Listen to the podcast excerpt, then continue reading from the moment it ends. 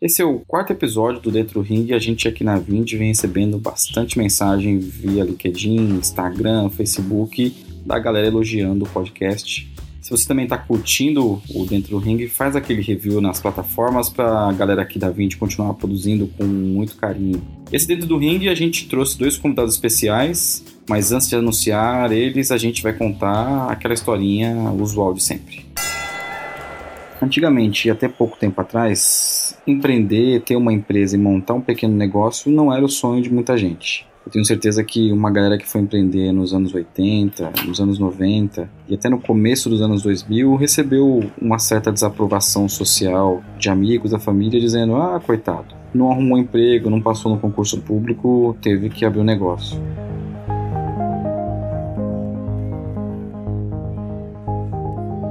Mas pouco tempo depois começaram a aparecer os novos milionários, agora vindos da internet e o próprio filme A Rede Social, que conta a história do Facebook do garoto prodígio Mark Zuckerberg, sintetiza um pouco essa questão de montar um negócio na internet.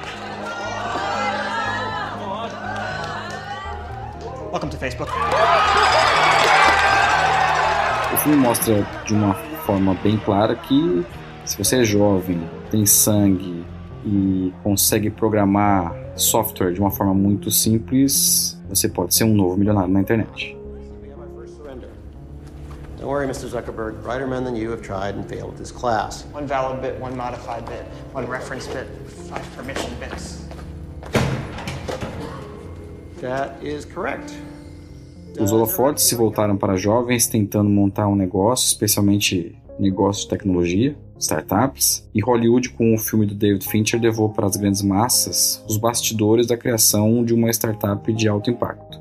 Mas isso já tinha começado desde a bolha da internet, por volta dos anos 2000, onde esse tipo de empreendedor, eu tenho um, um chapa do Like a Boss, o Paulo Silveira, que gosta de chamar de startupeiro, começava a dividir as capas de revistas com tradicionais empresários brasileiros. Não que isso seja grande coisa, aparecer numa capa de revista, mas a mídia começava a dar atenção para as startups saindo de garagens, incubadoras e até de famílias ricas no país. Ter uma empresa então era sinônimo de sucesso, certo?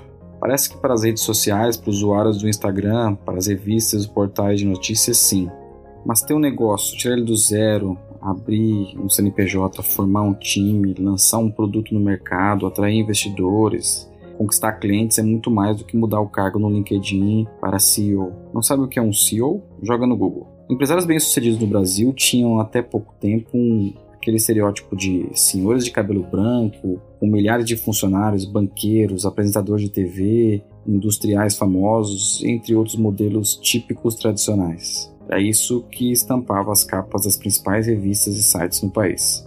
Deve lembrar também que alguns desses empresários estampam as mesmas revistas, mas agora sendo citado com a participação de alguns deles na Lava Jato. Mas ainda bem que isso vem mudando com o tempo passando. Eu particularmente fico bem feliz com a diversidade de um novo tipo de gente estampando as notícias no dia de hoje, especialmente aquelas que nascem longe de grandes centros, de famílias abastadas e daquele estereótipo de gente branca, rica e homem. Esse episódio eu tô com o Henrique Calandra, o fundador do All Jobs. O Henrique, antes de fundar o, All Jobs, ele trabalhou na Nielsen na Novartis e também fundou uma plataforma de empregos para refugiados. A gente pode falar um pouquinho depois disso aqui. E tô com o Rodrigo Tognini, fundador do Conta Simples, uma conta digital para empresas. Antes de fundar a conta digital, ele foi jogador de basquete nos Estados Unidos, trabalhou na Stone, na Rocha e liderou a Liga de Empreendedores do INSPER. E o papo de hoje vai falar um porquê que eles resolveram empreender com tão pouca idade? Por que vocês largaram tudo, é, uma carreira que vocês estavam começando a construir e foram mais ou menos que direto da faculdade para montar um próprio negócio? Eu acho que é muito perfil mesmo, né? Mas a gente vê a oportunidade. Eu também não sabia que era tão difícil assim de começo porque a gente sempre tem muita vontade de fazer as coisas. E principalmente, acho que quem trabalhou numa empresa maior, né? Eu trabalhei em multinacional, você também. Acontece que a gente acha que vai empreender já vai chegar naquele estágio, vai ser mais fácil, assim. Mas é muito de perfil, de querer se arriscar, ter um propósito também. Que nem toda empresa tem um propósito, que é a missão Quando criei o All Jobs, eu criei porque eu tinha um propósito e não foi nem só pela grana. Eu falei, eu quero fazer isso, quero ter uma empresa que ajude a mudar um relacionamento com o jovem. E eu acho que até o business plan foi a última coisa que eu fiz. Eu pensei muito mais na no jovem, assim. É, no meu caso, acho que foi um pouco olhando dentro de casa. Meus pais, eles vêm de uma carreira corporativa, então eu vi dentro de casa demissões, é, férias, casar a agenda de todo mundo. E aí eu vi uma certa instabilidade, por mais que a gente uma estabilidade financeira, mas em alguns momentos ali na minha vida eu, eu falei, putz, eu não quero correr esses riscos e ficar na mão de um empregador ou algo do tipo. Eu quero ter a minha liberdade, eu quero ter a minha autorresponsabilidade de poder tomar decisão. E acho que desde pequeno ali eu comecei a procurar histórias de empreendedores que, pô, eu vi cara que saiu, morou na rua e montou um negócio que faturava um bilhão de, de reais. É, vi histórias muito legais que eu, de certa forma, me identificava. E eu sempre fiquei com essa sementinha de, pô, hora que eu tiver uma oportunidade, eu vou. Mas ao mesmo tempo eu comecei a estudar esses caras. E não sei se isso foi bom ou se foi ruim. Porque nenhuma das histórias que eu olhei foi tudo mil maravilhas. Sempre o cara passou por um perrengue feio, quase quebrou. Ou eu falei, pô, a hora que eu for empreender, eu tenho que estar preparado para isso. Emocionalmente, talvez financeiramente ali para segurar algumas pontas. Então eu fiquei esperando esse momento. E aí, quando eu comecei a faculdade, eu sempre olhando esse caminho. Fiz administração. Então o pessoal olhando muito carreira corporativa em banco, em consultoria, que é uma carreira super estável, paga bem. E eu sempre olhando do outro lado, pô, quando que eu vou empreender? Quando que eu vou empreender? E aí teve uma oportunidade no final da faculdade que eu abracei de fui de cabeça. Mas quando vocês levantaram a mão e falaram, puta, eu não faço mais parte disso, vocês ficaram algum tempo em empresas de ter uma ideia e, e, e perseguir essa ideia. Foi ambiente, o ambiente, vocês não se olharam nesse ambiente? Foi uma coisa que vocês viram, puta, aqui tem uma ideia, será que tem um negócio aqui? Desde a faculdade eu tive ideias de empreender, né? Eu, e mesmo trabalhando, né, nas empresas. Eu chegava nas empresas, eu queria ser intraempreendedor, que é criar algo dentro da empresa. E você chega jovem lá, quer criar, e muitas dessas empresas grandes, né, a galera não quer que você faça, não quer que você se mexa, né? Quer que você só execute aquilo e isso é broxante, para ser bem sincero, assim. Você chega, cara, dá para fazer um monte de coisa. Eu lembro que eu implementei numa das empresas o SurveyMonkey para fazer pesquisa. Eu queria fazer para tudo. E falaram, quem você acha que é para fazer isso? E durante a faculdade eu tinha muitas ideias, assim. Eu, tive a primeira startup que eu coloquei no ar, que chamava Bene Club, né? Que era um clube de benefícios para estudantes. E eu fui fazendo. O All Jobs eu tava trabalhando ao mesmo tempo e estudando, né? E fazendo TCC. Nossa, foi uma loucura. Eu, tá, eu lancei o All Jobs na faculdade, que não foi nem como empresa, né? Tava trabalhando como coordenador de marketing na Biomet, né? E tava fazendo TCC. Eu não dormia, três horas. E no final eu vi... Eu eu, quero fazer o All Jobs, eu tenho tesão de fazer isso. Nem faculdade eu tinha mais, que TCC é chato. mas, mas aí eu peguei e falei, cara, a vida é essa, vamos fazer, é hora de arriscar. Porque uma coisa, você, eu, eu sempre falo isso nas faculdades, acho que vocês podem falar a mesma coisa. Eu vejo muita gente, ah, vou trabalhar até os 30 e poucos anos, pegar uma experiência, virar gerente, ter filhos, não sei o quê, daí eu vou abrir uma empresa, eu vou ficar milionário. Eu já ouvi umas trocentas é, é, vezes. Mas tá mudando um pouco, Sim. né, Ricão? Acho que, assim, você roda as faculdades hoje, já tema, ter uma empresa já é um tema mais discutido nas universidades, Sim. né? Eu acho que ainda se fala de empreendedorismo mas não se fala de uma maneira certa. Que fala, ah, você pode fazer uma startup e ficar bilionário. Daí um monte de gente vai querer fazer não consegue nem abrir um CNPJ. Faculdade de administração, você fez INSPER, né? Fiz SPM. Não ensina você o básico, como abrir um CNPJ, ir na junta comercial. Você é o primeiro teste, o primeiro você... teste de, de empreender, é quando o cara percebe que não é simples abrir um CNPJ, né? Mas é, eu acho que é muito essa questão, né? A gente não aprende essas coisas básicas na faculdade e muitas das pessoas que se planejam para empreender e que eu acho também legal, mas às vezes a ideia vem, você não pode deixar passar, tem que executar. E o melhor momento é quando você é jovem, porque você não tem muito o que arriscar. E principalmente eu falo, acho que é o tipo de carreira que a gente fez é, é muito boa para você empreender. Porque você primeiro, eu sempre falo, não empreende no nada, participa de uma empresa. Até porque se você vai ser chefe de alguém, é legal você já ter sido funcionário para saber como ser tratado, né? E tratar as pessoas. É, no meu caso, acho que essa picada do empreendedorismo surgiu logo no início da faculdade. Que eu tava começando a faculdade e junto com meu primo montando um negócio de boné. E a gente achou uma produção lá em Apucarana, importava boné lá de, de, de lá, trazia para cá, só que o boné vinha em lote, aí a gente tinha que vender um a um. Era um. Vendedor de boné. né? Vendedor de boné, era um baita trabalho. Eu falei, pô, vender um a um desses bonés não dá, é, sem marca, sem nada. E ao mesmo tempo eu encontrei pessoas dentro da faculdade que estavam na mesma pegada, de querer empreender, eu já tava empreendendo. Que foi onde a gente começou a estruturar a Liga de Empreendedores do INSPER. E ali tinha uma galera muito boa. E aí a ideia basicamente era, não era entidade para levar palestrante e juntar auditório, era realmente para fazer negócio. Então a gente tinha meta, métrica, avaliação no final do semestre. Se não desenvolveu, tá fora. E aí ali aquele ecossistema foi muito bom, porque a gente tinha esse grupo querendo empreender, jovem, com muita energia, e a gente conectava com mentores. Nessa a gente conectou Luiz Helena Trajana, Belio Diniz, Beto Sicupira, Walter Torres, Sofia Esteves, e um deles foi o André Street. Que daí a gente, numa dessa lá, ele me convidou para participar de um desafio e depois me convidou para trabalhar na Stone, que foi minha primeira experiência profissional ali, foi na Stone. E ali dentro da Stone foi um negócio meio de, pô, senta na cadeira, vê o que dá para fazer, o que tem para fazer e faz. E lá tem uma cultura forte, empreendedora, né? Muito forte, assim, é, é de sair fazendo e, e aquilo ali foi muito legal. Daí, durante a faculdade, eu saí da Stone, comecei nas férias, começou a faculdade, eu continuei lá, o pessoal queria que eu continuasse, eu tive que tomar uma decisão, porque a cultura lá é muito forte. Ou você tá 100%, 110%, ou você não vai ter espaço. E aí eu tive que tomar uma decisão, ou faculdade ou, ou Stone, optei pela faculdade. Aí durante a faculdade, o negócio de boné eu deixei meio de lado, e depois fui trabalhar em consultoria, trabalhei em duas consultorias, uma de branding e por último a integration, que é de estratégia. E ali consultoria, pô, carreira muito formatada, é muito estável, salário bom, só que de novo, me sentia preso, porque eu tava dentro de um projeto que tinha um consultor, um sócio que tocava as regras do jogo. Quando você é empreendedor, você tem muita ideia, você quer fazer um monte de coisa e você se sente preso, você acaba se frustrando. E eu falei, pô, tem que tomar coragem pra largar esse negócio. Ou porque daí, a hora que eu entrar nesse negócio e começar um salário bom, pingar na minha conta, eu resolver casar, resolver ter filho, eu vou ter outras responsabilidades que se eu não tiver coragem agora de tomar essa decisão, lá na frente talvez eu não tenha mais. Então é agora, ou vai ou racha. Tanto que na época que eu decidi sair da Integration, eu não comentei nada com meus pais. É, eles já estavam percebendo que eu tava começando a empreender. Seu caso igual meu. Começando a empreender. Meus pais viajaram, caí fora. é. e, aí, e aí eu tava. Com, não era nem o conta simples, era uma outra startup de pagamento via QR Code. Fechamos uma parceria com uma empresa grande, entrou um dinheiro na conta.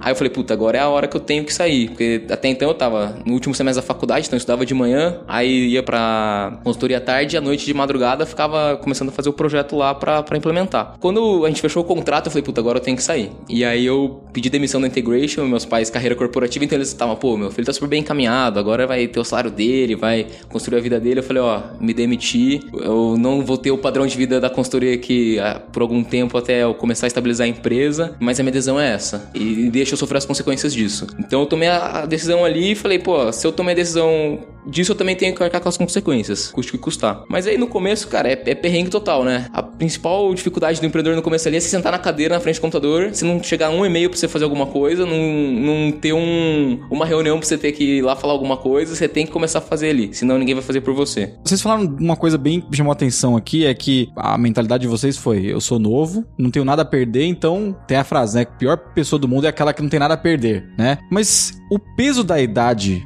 não dificulta algumas decisões que vocês têm que tomar? Porque assim, eu conheço a história de vocês dois, conheço as empresas que vocês estão, vocês captaram dinheiro com o investidor, tem cliente, estão escalando, tem problemas de empresas grandes também, de tipo cultura, tem que atrair talento, mas a idade não pesa por vocês serem muito jovens em algum momento? Dificulta. No, meu caso, na, no Conta Simples, como que eu comecei a me blindar dessa questão da idade? Trazer sócios mais velhos do que eu. Eu falei, eu tenho uma ideia, eu tenho uma visão, eu tenho os canais para chegar nas pessoas, investidores, é, parceiros, mas na execução, se eu acreditar que eu vou fazer isso sozinho, eu vou quebrar a cara no primeiro muro que Mas você não tem cabelo branco te não, ajudando ah, lá, no né? time não. Cabelo é, branco é no uma, time É uma galera não. jovem ainda. É uma né? galera jovem, ali na faixa de, de 30, mas já com bagagem corporativa, né? Experiência em empresas. E Tá. empreendendo dentro dessas empresas, mas empresas já consolidadas. Esse foi o primeiro ponto que eu tive de me blindar da, da idade. E o outro, assim, é você tem que ralar mais que todo mundo. É, estuda mais que todo mundo, ser uma esponja quando você conversa com as pessoas, absorver o máximo de conhecimento. E aí você vai começando a, a suprir essas lacunas. Então foi muito interessante. Pouca idade te beneficia, você tem muita energia. Com muita energia você consegue é, suprir algumas lacunas, né? Acho que pesou em vários, em várias partes, né? A primeira foi a gente é a única startup de RH que sobreviveu depois de alguns anos, né? Que foi fundada por gente que não era de RH e foi fundada por um universitário. Eu nunca vi um caso assim que nem o nosso. Em geral, essas startups, que é meio de RH, é, é um cara de RH que sai de uma empresa, de uma série de talentos, ou saiu do vagas.com, vou fundar. E a gente fundou de uma maneira que eu não sabia nada na época, né? E deu problema. Principalmente, você vai falar com RH, você ser jovem e RH é mais tradicional, ele não vai dar uma atenção grande. Você vai falar com investidor, também dá um problema. Dá problema também de você coordenar a equipe jovem. Por mais que você seja bom, você vai começar a pegar mais pessoas, a... muitas vezes a pessoa vai desconfiar do que você está falando. Porque do mesmo jeito... Simplesmente pela idade, é isso? Tem esse preconceito. Você vai vender alguma solução para um público que é um pouco mais antigo, né? Ele vai desconfiar que esse moleque tá me vendendo. Hoje tá mudando um pouco, mas você tem que estudar. Ele falou uma coisa que é muito importante, ser uma esponja. Eu não era especialista de RH, eu comecei a virar especialista de RH porque eu comecei em, atrás de tudo. Tipo, em evento, conhecer o gerente de RH, é, é, isso. Né? Exatamente, né? entrevistar. Uma coisa legal que a gente fez, eu falei, cara, eu quero ser conhecido, vou fazer o seguinte, eu comecei a pegar os maiores gerentes de RH e pedir para entrevistar o diretor falando, ah, no blog, nem falava que era do All Jobs. E lá o cara acabava perguntando, ah, de onde esse moleque veio, não sei o quê. E começaram a falar da solução, foi algo bem legal. Tive que estudar outras áreas, não sabia o que era Customer Success, não sabia nada de vendas. Então acho que tem as desvantagens de ser jovem e tem as vantagens também. Que muitas vezes, como você é jovem e tem, tá tendo essa revolução tecnológica, das startups, tudo, algumas pessoas vão abrir mais as portas para você do que para uma pessoa mais velha. Isso eu vejo que acontece. Muitas vezes eu consigo abrir portas nas empresas por causa disso. Falo, é, jovem empreendedor, já tem alguma marca, e o pessoal abre a porta. Mas para fechar um negócio é mais difícil. Por isso eu trouxe o Alexandre no All Jobs, que é sem cabelo, na verdade. já perdeu o cabelo, é isso? Ele é tão sênior que perdeu até os cabelos.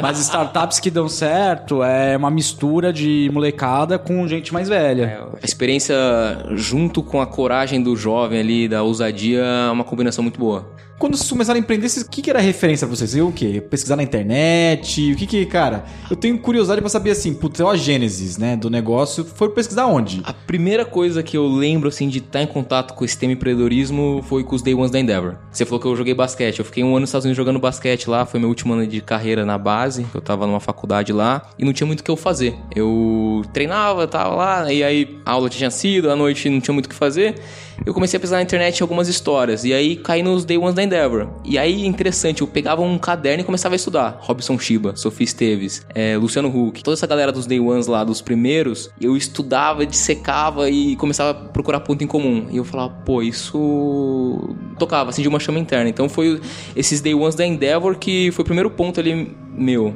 para mim tem dois pontos, né? Onde eu peguei o negócio para empreender foi quando eu fui fazer extensão em Harvard, que eu fiz o summer, fiquei quatro meses lá. Todo mundo falou lá, cara, a revolução é digital que eu cheguei a cabeça de faculdade do Brasil, ah, vou abrir um negócio, não sei o quê. Os caras, cara, internet, internet é o futuro. Que era o mindset até da cidade de Boston, né? E de Cambridge, que é onde fica Harvard, MIT, Boston University, tem a Babson também, que é do lado. Nos Estados Unidos tava pegando fogo esse negócio. Você que ia... ano foi isso, Henrique? 2012. 2012. Eu peguei, cara, vou fazer alguma coisa. Acabei criando depois o Bene Club, que seis meses depois, né? Deu ruim, né? É. O que aconteceu, até eu nunca contei, né? Eu fiz duas faculdades, eu fiz RI e depois ADM, porque eu não consegui emprego em RI. Eu voltei, no último semestre, eu fui para Harvard, daí eu voltei, é, em agosto, só tinha mais um semestre. Eu falei, ah, vou pegar um treininho. Daí a Sofia Esteves, valeu, porque você foi a principal pessoa que fez eu empreender. Porque você é de talentos, que fazia todos os processos de treininho, não aceitava o meu curso para me candidatar ela e o Vagas lá. Daí eu consegui um que era do Itaú, que foi engraçado, que eu cheguei lá na dinâmica e falaram, ah, você tem que trabalhar no RH, tem que trabalhar no RH. Porque o seu curso só pode ir pra RH. Eu queria pro marketing, né? Daí no final eu fiquei tão puto, mas a mulher tinha razão. Foi, eu acabei trabalhando com RH. Foi uma ironia. Daí, só pra complementar, eu voltei pro Brasil eu fui pra DM, né? Eu fiz em dois anos na SPM, mas eu fazia matéria com bichos. E um dia lá tava o Thiago Leifert, que eu acho que tá até nessa. Deve estar tá no Facebook aí na palestra dele. Que ele contou a história dele. É empreendedora, mas é intraempreendedora. E eu me identifiquei muito. É, é bem ferrada a palestra dele. Eu falei, cara, é isso que eu quero. E assim, hoje vocês estão com empresas rodando, tem problemas vindo, desafios, oportunidade de resolver bastante problema do cliente. Que dor que vocês sentem hoje que vocês acham que vocês passariam melhor se vocês tivessem mais idade? Acho que gestão é uma coisa que você vai aprendendo, você não nasce sabendo fazer. Com idade, não é idade, né? Mas é maturidade de já ter vivenciado, né? Então tem uma coisa, a gente pode errar uma vez, mas a segunda a gente não erra. Até esses últimos dias eu vi que eu deixei de cometer alguns erros que antigamente eu já cometi. Porque eu pego e falo, ah, isso já aconteceu, eu não vou repetir. E isso não é nem a idade, né? Mas é o tempo de experiência. No meu caso, o primeiro CNPJ que eu tive foi. Não foi a conta simples, foi o Citrapay. E ali, o primeiro erro que a gente teve foi não saber desenvolver produto, é, desenhar pensando em cliente. Então a gente se fechou numa salinha, de tecnologia ali do lado, e começamos a desenvolver código, sem conversar com o cliente. E aí, depois de quatro meses, a gente lançou o um negócio. E aí a vida como ela é apareceu, vários problemas para fazer. Talvez se eu já tivesse uma experiência de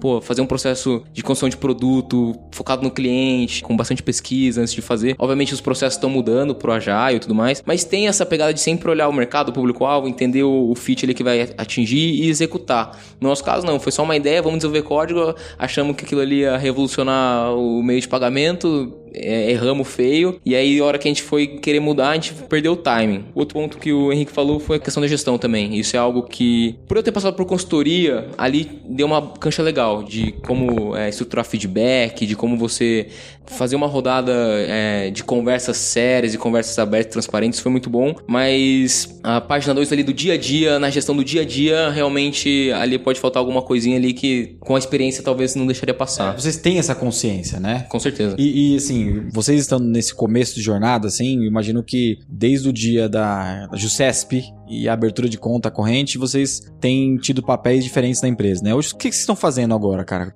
Quando a gente abriu o CNPJ, a principal coisa que eu buscava era formar time. Então eu abri junto com o Fernando, que é meu sócio. Só que a gente entendia que a gente tinha algumas lacunas a ser preenchidas. Então a gente tinha que buscar pessoas é, para sentar numa cadeira de founder, sócio, que a gente conhecia, que a gente confiava. É, então foi um trabalho muito de montar time. Esse foi o primeiro papel. Aí o segundo foi, pô, agora precisamos colocar um dinheiro na conta. Então, um investidor. Aí o terceiro foi, pô, vamos conversar com o cliente. Eu falei, não vou cometer o mesmo erro que eu cometi na outra startup na conta simples. Primeiro dia não vai ter produto, vai ter conversa com o cliente. Então, a gente fez um processo muito forte de conversar com o cliente, entendedor, entender onde que ele estava, porque qual era o canal que a gente tinha que atender ele, como que a gente chegava nele. Quarto passo foi desenvolver produto. Quem que é o parceiro, qual que é a negociação, como que é o contrato. E aí agora estamos voltando para de novo captação. E aí depois vai ser gente de novo. Então acho que vai alternando bastante a, os papéis e você tem que ser flexível. Você tem que gostar de fazer um pouco de tudo. Se for especialista só em uma coisa, ache alguém que, que seja mais generalista, porque você vai ter que fazer um pouco de tudo. Você falou tudo. Não, mas é certeza, você tem que saber um pouco de tudo, né? Então, o que eu tenho feito muito hoje é um pouco de gestão, né? Comecei a pegar área por área, que eu sabia, a gente deve ir para uma nova captação alta, mas a gente sabe que para chegar lá, a gente primeiro tem que ter uma parte mais de gestão de métricas que a gente deixou a pecar. Então comecei a fazer por áreas. Peguei a área de vendas, vi que não tá, o que não estava bom. Vamos mudar. Estudei outbound sales, inbound até não poder mais. Li Sales é Science, muita coisa para você poder ter uma noção para trazer alguém bom, né? Daí a gente trouxe alguma, duas pessoas bem boas agora. Daí depois, problema é financeiro. Ah, o que está acontecendo? Não estamos conseguindo implementar o OMI. Qual é a consultoria que faz isso? Vamos focar nisso para ter números. Terceiro, ah, Customer Success. E também tem um vício que eu gosto de ficar na parte de produto. Então, o pessoal do TI ou ama me odeia. Porque às vezes eu fico lá, cara, hoje mesmo, eu já meti três coisas no backlog pra... e, e falei, ó, oh, faz até hoje à noite. o backlog é a força. backlog. Não, que tem o sprint, daí eu, o pessoal fica até Sempre no- dá pra encaixar um negocinho ali, né? Porque o, o que eu nunca deixo de fazer é deixar de falar com o cliente e candidato também, que é outra parte. Uma coisa que você é dono, principalmente no All Jobs, que é uma empresa que é B2C e B2B ao mesmo tempo, né? O candidato, o seu cliente do mesmo jeito. Eu pego, eu vou na feira, eu vou tomar cerveja com os caras do DA, do CA. No Insper tem que ser um Red Label, né? Black Label, que é A mais galera é mais exigente lá. Mas é, eu vou tomar. Desde o começo do All Jobs é isso. O diferencial, eu sempre soube. O di- diferencial nunca vai ser só, só plataforma tech, é o relacionamento com o estudante. Ao mesmo tempo, com a empresa, tentando implementar a conversa até para entender o que poderia cobrar mais, a menos. Disso a gente vai criando novas coisas. Não, nunca pode deixar de aprender, né? Esse é o negócio do founder. Até hoje eu não tenho um cargo no All Jobs, porque o Alexandre faz mais sentido ter o cargo de CEO, né? E eu, cara, eu quero ser founder pra estar em tudo, entender com todas as áreas, ter pessoas melhores que eu, não quer dizer que eu não tenha que entender. Até porque senão fica difícil de discutir com as pessoas e trazer alguém bom. Vocês podem falar um pouco mais, assim, do como é que funciona as empresas, que, como é que funciona o All Jobs, como é que funciona a conta simples, o que, que é isso, né? Para o pessoal conhecer um pouco mais. O Conta Simples surgiu de uma dor que eu tive em uma outra startup, que foi a, a CitraPay, que era de QR Code. Não deu muito certo, a gente tinha um parceiro lá que a gente não conseguiu dar a atração que a gente gostaria, enfim, por N razões, desde sair. Só que nesse meio tempo a gente tinha que ter uma conta no banco, e aí, como todo empreendedor com uma conta no banco, é insatisfeito, é infeliz, é puto da vida, e aí a gente precisava de um produto específico, que era o cartão para fazer as despesas online. A gente não tinha um cartão, tanto é que eu, no dia que eu abri a conta, eu falei pro gerente, ó, eu vou precisar de um cartão de crédito para fazer as minhas despesas online. Ele só olhou para mim e falou assim, uhum, e tipo, falando, pô, esse moleque vai ficar tentando aí um, dois anos, não vai conseguir. E dito e feito, eu olhei pro lado, comecei a ver outros empreendedores com a mesma dor, e eu falei, pô, tem uma oportunidade aí. Ao mesmo tempo, deu o boom da Brex lá fora, do, do pessoal Espagar-me. Aí eu falei, pô, pronto, é isso que a gente vai fazer. E aí fui começar a modelar esse negócio, fui ver como começar, é, não tinha ideia. Aí eu falei pro Fernando também tava saindo da outra startup, falei, Fernando, é, que ele foi sócio na, na Citra Pay, e a gente abriu junto ao Conta Simples. Falei, Fernando, como que a gente começa esse negócio? Ele falou, cara, não sei, mas vamos conversar com todas as bandeiras. A gente começou foi tentar falar com a Visa, Elo, Mastercard, e pô, só portada na cara. Aí a gente falou, pô, vamos conversar com quem faz emissão de cartão. Aí também, a gente achou um parceiro lá, começamos a fazer, só que muito ruim. Mas basicamente o que a gente começou a fazer era focar na dor do empreendedor que a gente teve com despesa online, ter um cartão para essas despesas online. Entrevistamos muita gente. A gente entendeu que a dor não era só o cartão, era o conjunto todo. Atendimento, burocracia para abrir conta, produto é super complexo, então o Internet Bank lá tem 110 serviços hoje dos bancões, você usa, o empreendedor usa 5, 6, tarifa atrás de tarifa, cai lá umas tarifas que você nem sabe o que tá acontecendo, pinga lá 100 reais, 150 reais que você nem sabe de onde veio, e assim, todo mundo insatisfeito. Então tinha uma dor gigantesca, falou, pô, vamos atacar esse problema. E a gente começou, isso foi é, ano passado, faz mais ou menos um ano que a gente começou com essa tese. Basicamente, Conta Simples é uma conta digital para empreendedores focado em quem precisa de um cartão para fazer despesa online. E a gente está aos poucos melhorando esse produto, colocando mais serviços, ferramentas de gestão. A gente entendeu que é algo super importante. O empreendedor às vezes quer saber o fluxo de caixa, se naquele mês ele gastou mais ou gastou menos. Uma coisa tão simples que às vezes ele tem que puxar uma planilha, exportar no Excel, filtrar as datas, fazer lá um negócio que ele acaba não fazendo. Ele tem que demorar uma, duas horas, ele acaba não fazendo. Se a gente der isso direto pro cara, pronto, pro empreendedor ele já resolve. Classificação de despesas, saber se ele gastou mais em marketing, mais em, em vendas, mais em tecnologia, coisas simples desse tipo que fazem um baita diferencial pro empreendedor no final do dia e ninguém oferece. É, então a gente falou, vamos fazer uma conta que tem o cartão, mas depois a gente vai colocando mais serviços nela. E aí foi um processo aí de, de construção, de novo, muito focado no cliente. É, o All Jobs eu fundei, eu tava na faculdade, principalmente para criar algo pros estudantes da SPM mesmo, não era, nunca foi para ser para fora, né? Que acabou com a dor de deles acharem estágio, trainee, né? Que as pessoas não sabiam das vagas. Acabou que o povo do INSPER começou a querer entrar, fazer abaixo assinado, né? GV. Não, foi um monte de faculdade. Estilo Facebook Harvard ali. Então, eu pensei muito na estratégia do Facebook, mas na verdade era, não tinha muita grana. Eu falei, ah, arranja de 500, dependendo do tamanho da faculdade, a mil assinaturas, né? Até pra tomar tempo, porque eu falo, ah, eu recebo no próximo mês, eu pago o desenvolvedor, né? Daí, daí o Mackenzie um dia conseguiu duas mil assinaturas pra entrar.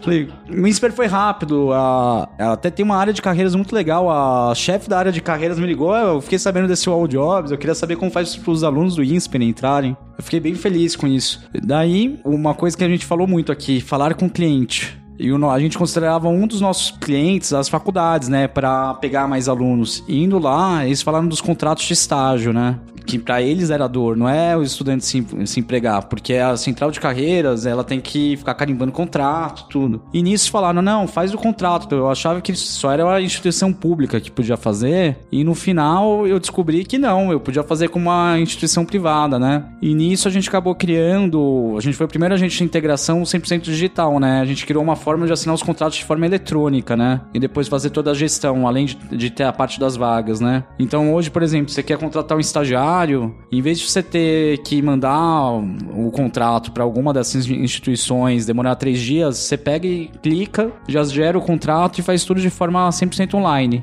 Quando não é 100% online nas faculdades, é, já gera o contrato na hora. E com o tempo a gente foi melhorando para ter a gestão do estagiário, né? Então, criando coisas de feedbacks, que a gente sabe que você nunca pode parar nessa parte, né? E isso é muito interessante, assim. É, tem gente que pensa que tem que ficar modelando o produto ideal, faz 10 business model canvas, tem várias ferramentas, agora lança um produto e escuta o cliente. É, a resposta tá ali. O empreendedor, a principal tarefa dele é escutar o cliente. É, ele não tem as respostas. O cliente vai dar. E a hora que a gente entendeu essa dinâmica, ficou mais fácil de construir, ficou mais fácil de priorizar feature. É, a gente tinha uma ideia, tinha uma dor, a gente falou, pô, vamos atacar. Aí começamos a ver como que a gente ia começar essa ideia. A hora que a gente colocou, a gente foi entrevistar e começamos a ver o que eles pediam. E aí a gente tem um backlog lá agora que é, veio tudo de cliente, não veio mais da gente. A gente né? faz isso, backlog. Para que eu vou perder meu tempo para criar coisas? Os clientes já falam o que quer. O problema acho que tem uma síndrome de Steve Jobs, né? Que ele pega aquela frase dele fora de contexto, né? Que as pessoas não, não sabem o que querem. E daí começa a falar, eu sou Steve Jobs, Tem- vou criar. Tem uma frase também do Henry Ford lá, se perguntasse o que as pessoas queriam, eles falaram ca- cavalos mais rápidos, né? Mas. é. Engraçado que vocês dois, uma nova geração de empreendedor, vocês estão falando bastante de produto, backlog. Os empreendedores da minha safra, assim, de 10 anos atrás, era um negócio muito de business. Era muito. O cara cuidava de negócio, era o vendedor. E curioso, acho que essa safra nova veio com uma mentalidade de olhar produto também, olhar é, o sucesso do cliente, que é uma coisa que tá muito em alta, né? Se vocês pudessem falar assim hoje, depois da fundação, como é que chegar em casa e falar, putz, tô empreendendo, porque eu, eu também tive essa experiência com a Vind de sempre eh, me reunir com família e pessoal, e aí, tá tudo bem? Tá indo bem? Como é que tá indo, né? Tipo, uma preocupação, né? Eu acho que vocês devem estar passando por isso também, né? Em casa, assim, é muito interessante, porque eu não sei se é meu perfil, mas eu sempre fui uma pessoa mais, mais na minha em casa. Então até não compartilho muito. Compartilho as coisas que eu acho legal, é, mostro ali, pô, quando o cartão a gente lançou, mostrei pros meus pais, ficaram super felizes, pra minha namorada. Mas ali no dia a dia, se eu fosse sentar com eles começar a falar de todos os problemas que eu tô tendo, enfrentando, eu prefiro ler um livro, esfriar minha cabeça, pensar em outra coisa, que daí no dia seguinte eu acordo e falo, pô, vamos lá matar coisas que nós tem que matar hoje. Porque se eu fico, acho que, levando pra casa, isso, sei lá, pode ser que vire uma bola de neve, e ali às vezes tem que ser um momento de descompressão. Então,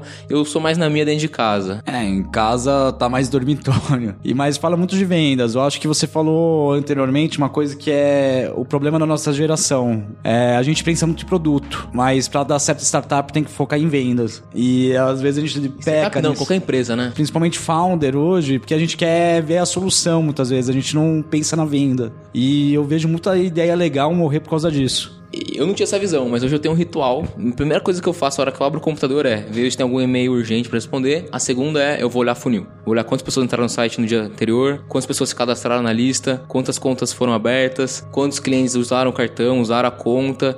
E aí é muito interessante, porque você vai começando a ver as quebras, vai começando a ver comportamento, vai começando a entender onde você tem que. Fala, pô, se a lista. A gente fez uns testes, aí a gente começou a ver que pedido de convite começou a diminuir. A gente, a gente sabia o que, que tinha que mudar. Ah, começamos a ver que conta aberta demorava mais pra ativar se, se fizesse tal coisa. E aí então outra estratégia é funil. É, todo dia eu eu olho funil. Eu acho que o maior pecado do All Jobs até hoje foi não ter focado desde o começo em venda. Eu fui muito numa de, de outras startups, ah, vamos fazer, testar produto.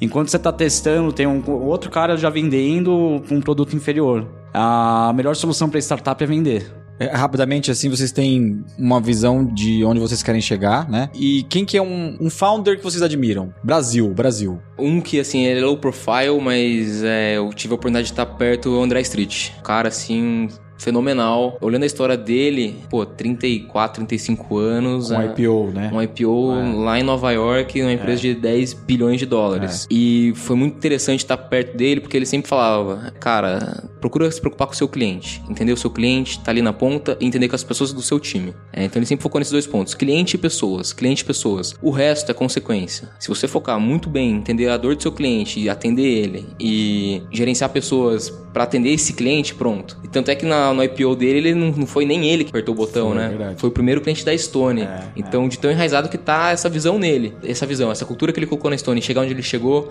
é um cara assim que, que eu acho fenomenal, fora da curva. Não, ele é fora da curva. Fora de série. Fora de série, exatamente. Então, De fundador que eu vejo, esse cara é um pouco polêmico, mas eu pego coisas boas. O Flávio Augusto. Eu não participo daqueles grupos geração valor, não sei o quê, mas eu sei principalmente da história dele. Eu gosto do pessoal do 3G também. De startup, eu vou ser muito sincero, eu acho que eu não conheço tantos no Brasil. Eu deveria estar mais envolvido, que eu, eu acabo me envolvendo tanto com a minha operação que eu deixo de ver esse ponto que eu acho que até os founders de startup deveriam se falar mais, assim, para dividir problemas, mas realmente eu peco de não ir atrás. Mas deve ter um monte. A TOTOS também, eu conheci o seu outro dia, o cara é sensacional. O Dennis. Não, o que O- fundou. Lércio. Lércio. Lércio. Constantino. O cara é foda. Quando ele abriu o IPO, ah, teve um negócio do World Trade Center lá. Foi no, de- no- foi no timing certo, né? Não, a empresa que abriu a IPO caiu o avião lá, que ele contou, daí atrasou em três anos. Caralho.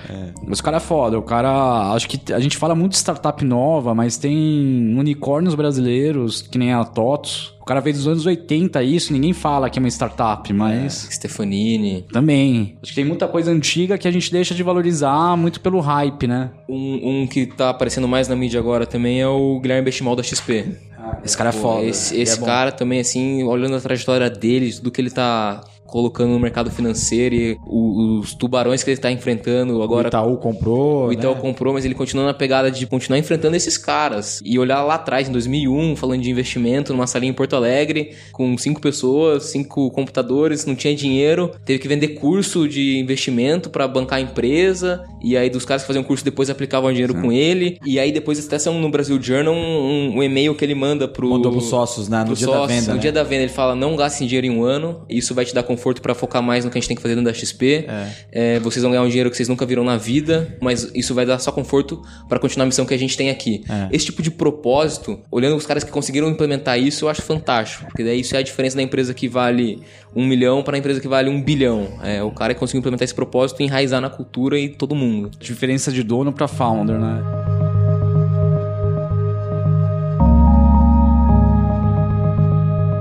Se você gostou desse episódio, segue a gente no Spotify, no Deezer, no iTunes, no Google Podcast, que vem coisa bem legal pela frente. Se você está montando um negócio ou tem um negócio de assinaturas recorrente, a gente aqui na Vind quer conhecer e te ajudar nessa jornada empreendedora que a gente sabe que é bem difícil. Entra lá no vind.com.br e fala com a nossa equipe, vai ser bem legal conhecer o seu projeto. Valeu e até o próximo Dentro do Ring.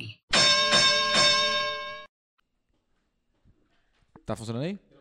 Ô, você contou. Desculpa, eu vou voltar aqui numa coisa que você falou. Você recebeu uma notificação do Richard Branson, cara. Inglaterra ainda. Eu recebi o negócio, tinha. Acho que você chegou a ver, né? Tinha um, um monte de página. O que aconteceu? No começo do All Jobs, a gente foi muito ajudado pelos estudantes. Então, isso foi foda. Todo mundo ajudava. Daí tinha um cara que tava na agência África, né? Que fazia SPM também. E o cara chegou pra mim e falou: tipo, ah, você quer participar de Cannes? A gente vai fazer uma arte, quer pegar uma startup pra fazer. Daí, na verdade, não foi só o Richard Branson, podia ter dado um BO muito maior. Era tipo um esperma com a cara do Richard Branson, do Trump e do Putin. Foi pra Cannes lá pra concorrer. Se você não veio dele, vem até nós. All Jobs. Não, ficou bom pra cacete. Não, e a gente nem utilizou, né? E do nada. Lógico que não utilizou. Não, mas é do cacete. Eu achei muito engraçado. Mas eu falei, porra, o Trump vai, vai processar a gente, o, o Putin vai matar. Daí chegou uma notificação do escritório em inglês do Rio. Nossa, aquele dia eu chorei. Eu falei, puta, é o final do All Jobs. Não, falando, ah, vem falar com seus advogados pra já acertar uma, uma parte de, de indenização, porque o Richard Branson é um empresário. Eu nem sabia o que era direito, eu sabia que tinha feito para concorrer, né? E essa que é a parte de experiência, para você entender que notificação extrajudicial não é tão, não é um processo, né? É, Eu achava que já era um processo. E daí você liga para alguns advogados, o advogado em geral gosta de te assustar e fala: "Não, mas isso o cara pode processar, você pode falir, pode arrancar sua cara". Mesmo assim, tive que pagar um advogado para fazer. Você guardou essa notificação, tá com você, né, cara? Tá em algum lugar lá. Não, até hoje, é, eu tava passando. Todo, todo dia que eu passo no LinkedIn aparece a foto dele. Não, é, é, muito engraçado a notificação. Que, que história sensacional, cara. Ah, a coisa mais engraçada da notificação foi a. Falando, ah, ele é um empresário honrado, você satirizou. Sabe umas palavras engraçadas? E veio em inglês e português. Eu nem sei como chegaram até a gente, né? Daí, chegou, daí primeiro chegou por e-mail, eu não dei muita atenção. Falei, ah, deve ser vírus. Daí depois chegou o cara. É um negócio muito grande. Eu também tomei do também, que no, isso é uma coisa para você aprender a não fazer propaganda no Brasil. Eu tinha colocado no LinkedIn. Cansou use o All Jobs. Que algum, algum RH falou pra gente. A gente tomou outra notificação. É engraçado que no escritório, sempre que chega alguma carta, alguma coisa, o Alexandre olha para mim, achando que já é um processo. Este podcast foi editado pela Maremoto.